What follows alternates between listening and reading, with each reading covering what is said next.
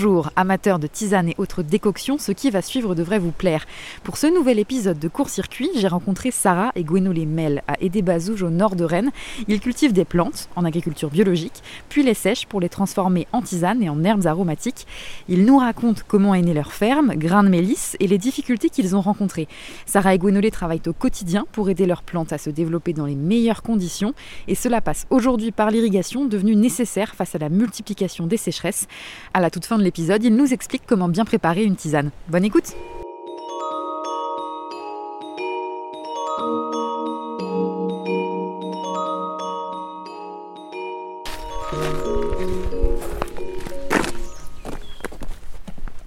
Bonjour, Sarah Hamel, euh, j'ai 39 ans et, euh, et, donc je suis productrice de plantes aromatiques depuis, euh, depuis 6 ans aujourd'hui. Sur une parcelle d'à peu près 2 hectares, enfin 1 hectare consacré aux plantes aromatiques. Et tout est transformé par nos soins, séché à l'atelier et transformé par la suite en infusion et en aromates pour la cuisine.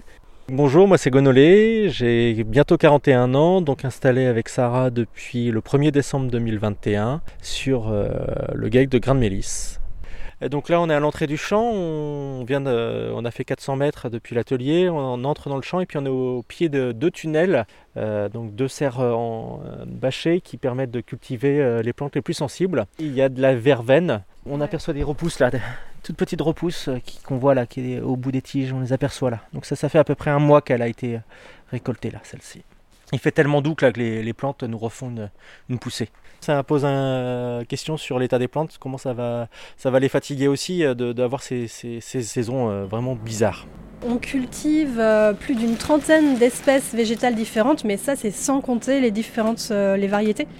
Par exemple sur la menthe, euh, on a de la menthe verte, on a de la menthe, euh, donc la menthe verte c'est la plus commune. Euh, on a de la menthe glaciale, on a de la menthe poivrée, on a de la menthe bergamote. On en a au moins 5 espèces. On, dit souvent 30, une trentaine d'espèces végétales, mais euh, si on rajoute les variétés, on arrive à plus encore.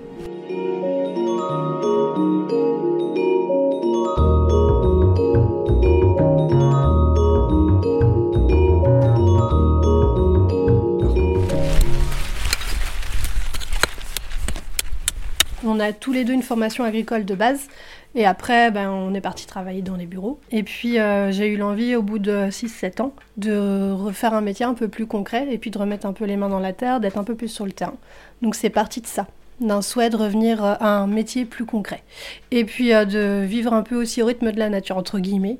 Au fil des saisons, pouvoir travailler en extérieur. Du coup, l'agricole, ça permet de joindre un peu tout ça. Depuis pas mal d'années, j'ai une grande passion pour le végétal. Et donc du coup, l'idée c'était euh, de trouver une production végétale qui soit assez diversifiée, qui permette aussi de travailler sur le goût, les arômes, enfin quelque chose euh, qui mette les sens en éveil aussi. Et du coup, euh, bah voilà, j'ai réfléchi légumes, j'ai réfléchi, j'ai réfléchi aussi horticulture, mais vraiment la chose qui, qui permettait de joindre de faire quelque chose qui ait une vocation alimentaire et quelque chose qui soit aussi diversifié et qui permette d'avoir vraiment une palette euh, travaillée sur des variétés nouvelles et inconnues, et ben plantes aromatiques, ça cochait toutes les cases. Donc du coup, c'est comme ça que je suis venue à cultiver les plantes aromatiques. À la base même, c'était pour faire du frais. Et finalement, on a un peu simplifié le projet et on est parti sur du sec. Donc du coup, tisane. Et puis en sec, on s'est dit qu'est-ce qu'on peut faire aussi? Et comme ça sont venus aussi les aromates pour la cuisine. Ça a mûri, vous voyez, un peu dans le, dans le temps, dans le long terme. Mais il y a eu quand même un petit déclic qui, a un peu renforcé cette idée qui, m'a mis un coup de pied aux fesses, enfin, je me, où je me suis dit que c'était réaliste. C'est qu'on avait, dans la maison où on habitait précédemment, euh, près de Montauban de Bretagne, on avait un plant de verveine dans le jardin. Quand on est entré dans cette maison, nous on, enfin, on a fait un petit pot avec une infusion de verveine fraîche, donc prélevée sur cette plante-là. Et là, on s'est dit, ah ouais, enfin, moi ça m'a frappé, je me suis dit, mais ça a drôlement de goût en fait une tisane. Avant, je buvais pas de tisane. Et donc, à partir de là, je me suis mis à dire, bah ouais, les plantes, il y a moyen de faire vraiment plein de choses avec. Les tisanes, ça peut être bon. Et de fil en aiguille, mûri aussi le reste de la réflexion, de revenir à la terre, etc. Donc, deuxième tunnel, alors là, lui il est en train d'hiverner, on voit plus grand chose là. Il y avait, euh, il y avait surtout les basiliques cette année, et puis euh, un petit essai de coriandre et de cerfeuil là qui a pas super bien levé, on aperçoit des petites touffes qu'on a récoltées hier. Elle va prendre ses quartiers d'hiver là, celle-ci. Alors moi je suis arrivé euh, il y a maintenant un an, donc le 1er décembre, officiellement le 1er décembre 2021. J'étais, euh, mais en fait j'ai toujours été dans l'aventure depuis le début avec Sarah. Euh, j'ai gardé mon travail jusqu'au bout, donc je faisais du conseil de gestion et je participais quand même aux travaux parce qu'on a auto-construit beaucoup de choses dans l'atelier puis une partie au champ aussi sur les travaux de culture, notamment le travail du sol, où j'intervenais pas mal déjà depuis le début de l'aventure. Et puis, puis il arrivé euh, bah, 15 ans de métier, euh, un confinement, deux confinements, euh, on s'est retrouvé à travailler ensemble et avec des enfants. On a vu que ça permettait de développer la, bah, la culture des plantes d'une autre façon, que ça redonnait un cadre de vie complètement différent. on s'est dit bah, pourquoi pas y aller à deux, sachant que moi j'avais 40 ans quelques mois après, donc il y avait une petite deadline qui apparaissait pour avoir les aides à l'installation et c'est un peu précipité. Euh, la réflexion s'est dit c'est ben, maintenant ou on le, on le fera pas. Donc je me suis installé quelques jours avant mes 40 ans et puis ben, maintenant depuis un an on, travaille à deux, on a développé, on continue de développer. C'est notre façon de travailler depuis, euh, depuis un an pour nous. Alors là on est dans l'atelier, donc le lieu où on transforme les plantes. Toutes les récoltes arrivent ici, donc fraîches, et sont transformées ici et en sachets euh, ici. Elles arrivent entières, donc ici on va faire euh, plusieurs choses. On va d'abord les hacher pour celles que, l'on hache directement avant de les rentrer dans le séchoir. Après elles passent toutes dans le séchoir. Euh, donc ici on a trois colonnes de, des superposées, un peu comme dans une étagère, sur, euh, trois colonnes. Donc ça fait à peu près, on va dire, un mètre carré par clé. Donc ça fait une surface de séchage de, de 45 mètres carrés, 45 clés au total. Euh, et donc du coup ça sèche à 35 degrés en moyenne pendant 2-3 euh, jours. 48 heures en moyenne jusqu'à 72 heures pour les plus difficiles à sécher comme le basilic, qui contient beaucoup d'eau. Là on a une coriandre, on a une coriandre qu'on a récoltée hier là qui a séché. Et, donc là la, coriandre est quasiment sèche. Je pense que demain on va pouvoir la sortir du séchoir l'équilibre n'est pas trouvé. Euh, moi, je suis arrivé il y a un an, donc j'ai encore euh, les restes de mon chômage et puis euh, les aides à l'installation. Sarah commence à trouver l'équilibre, mais c'est pas encore ça par rapport à l'installation. Six ans, c'est long, mais en, même temps court, parce qu'il a fallu tout créer. on a misé sur des investissements de départ, donc on a privilégié tout de suite des investissements pour pouvoir avoir une qualité de travail aussi importante, euh, d'avoir un bon outil de séchage, euh, du matériel pour récolter, et, euh, donc il faut rembourser ces prêts-là. Et puis bah, moi je suis arrivé assez vite, on savait que ça allait être fragile, mais on s'est donné le défi parce qu'on savait que c'était là où, où, on le faisait jamais. Donc on, même si on doit serrer la ceinture là pendant deux ans, on a préféré faire ce choix-là pour justement pérenniser le projet. Un paillis de bâche tissée qu'on retire progressivement pour remplacer par du paillis naturel, euh, du, bah, du broyat de bois tout simplement, pour pouvoir euh, bah, limiter l'enherbement dans la serre. Et puis euh, comme on a du goutte à goutte dans cette serre, les gouttes à gouttes passeront sous le paillis pour pouvoir préserver l'humidité dans le sol. Et justement, ça va contribuer à ce qu'on puisse économiser l'eau davantage. Ouais, ça y est. Ouais, ça y est. Bon. Ça y est. Quand on a débâché, le sol était, était vraiment dur. Là, on voit encore que c'est dur là dans l'allée. Et puis ici, on a mis du paillis végétal. Et là, ça y est, c'est devenu tout souple. Là, je mets ma main dedans, ça s'enfonce tout seul. Il y a de la vie. Et donc, euh, les bénéfices du paillis végétal, on les voit. Et c'est encore frais en plus. Quand c'est installé, on a converti directement les terres en bio. Les plantes aromatiques en conventionnel, c'est moi j'avais du mal à le concevoir parce que du coup, euh, ce sont des plantes qu'on met directement dans l'eau ou directement dans la cuisine pour la partie aromates. Euh, et donc, du coup, on va pas les rincer comme des légumes, par exemple, avant de les consommer. Donc, il faut vraiment que ce soit exempt de, pollution, de produits chimiques. Donc, je, je trouve que c'est vraiment quelque chose qui, qui, va, voilà, qui va bien avec la bio, on va dire. Par contre, le fait de s'installer petit à petit au fil des ans, les effets du réchauffement, on les ressent de plein fouet en agriculture. On est vraiment aux premières loges en quelque sorte, euh, ça, ne fait que renforcer nos convictions en fait. Donc on avait déjà cette sensibilité-là, mais elle se renforce au fil du temps. Euh, là, on voit bien qu'on va dans le mur. Donc euh, c'est un peu le meilleur moyen de devenir écolo finalement, s'installer en agriculture. Parce qu'on n'a pas le choix, faut s'adapter et, puis du coup, on a juste envie de le crier autour de nous, de convaincre tout le monde, de dire attention, ça, ça vient, on est dedans quoi. Il faut vraiment, si on veut pouvoir continuer à manger local demain, il faut faire quelque chose vraiment.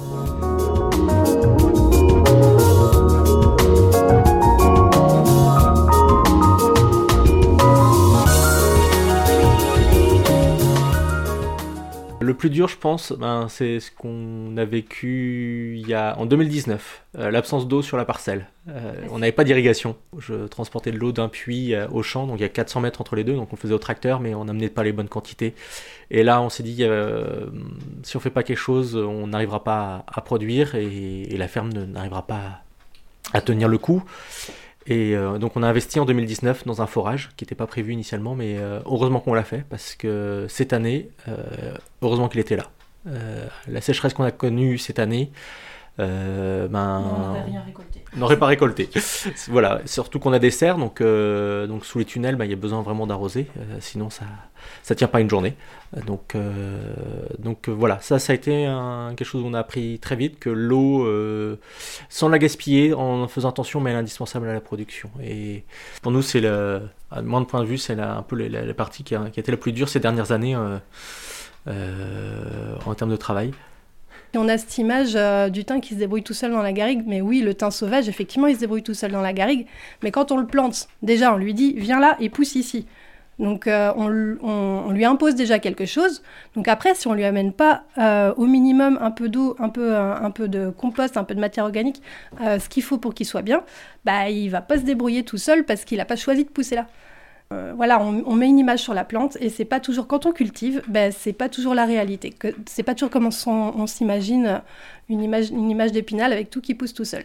On a besoin un peu d'aider les plantes et de les accompagner. Et puis l'eau, ça en fait partie. Et il y a une année comme celle-ci, cette année, on se rend compte vraiment de l'importance, c'est vraiment crucial. Et euh, ça va devenir un vrai problème par la suite. Donc du coup, il faut vraiment qu'on fasse tous attention à l'utilisation qu'on fait de l'eau, en fait, tout simplement.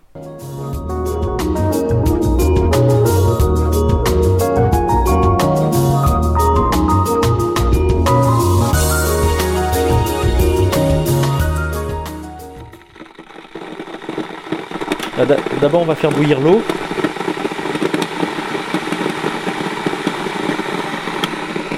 On va pas la laisser aller jusqu'au bout, on va attendre le gros bouillon pour qu'elle soit à peu près à 95 degrés. Donc pour ceux qui ont des bouilloires, on peut régler la température, vous pouvez la mettre à 95 degrés. Sinon pour les autres, il faut euh, l'arrêter juste avant qu'elle boue, ou sinon vous laissez à fond et laissez poser quelques minutes pour qu'elle refroidisse légèrement. Et une fois que l'eau qui euh, bout, eh ben, on prépare euh, la théière. Donc là on va prendre une théière. Et on va prendre nos plantes. Et donc là, on va prendre une pincée, donc une petite cuillère à café par tasse qu'on a envie de se faire. Donc là, on est parti pour deux tasses. Donc on va mettre euh, deux pincées d'infusion. Donc là, on est parti sur un mélange de Noël. Et puis on va venir verser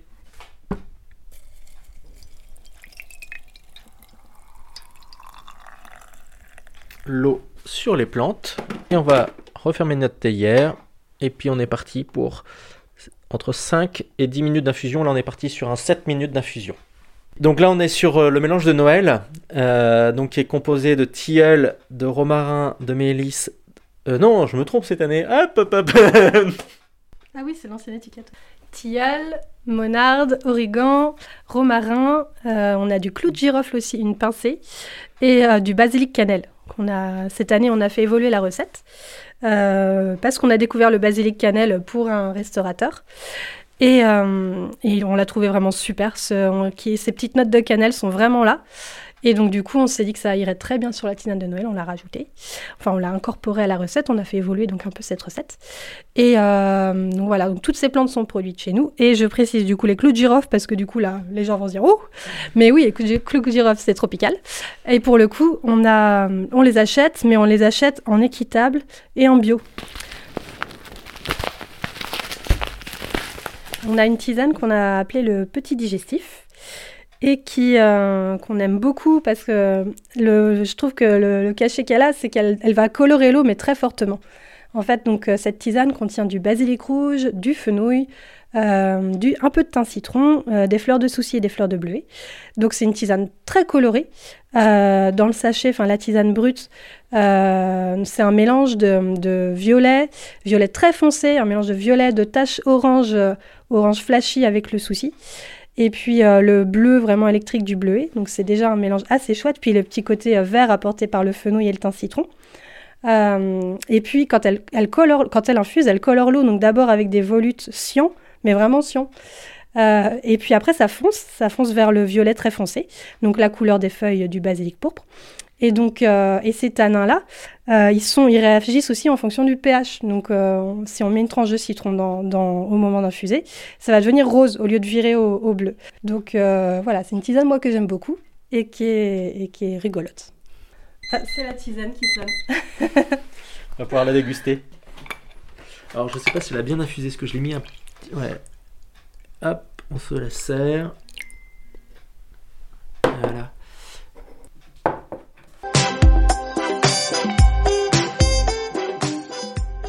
Merci d'avoir écouté Court Circuit. Rendez-vous en décembre pour un nouvel épisode. À bientôt!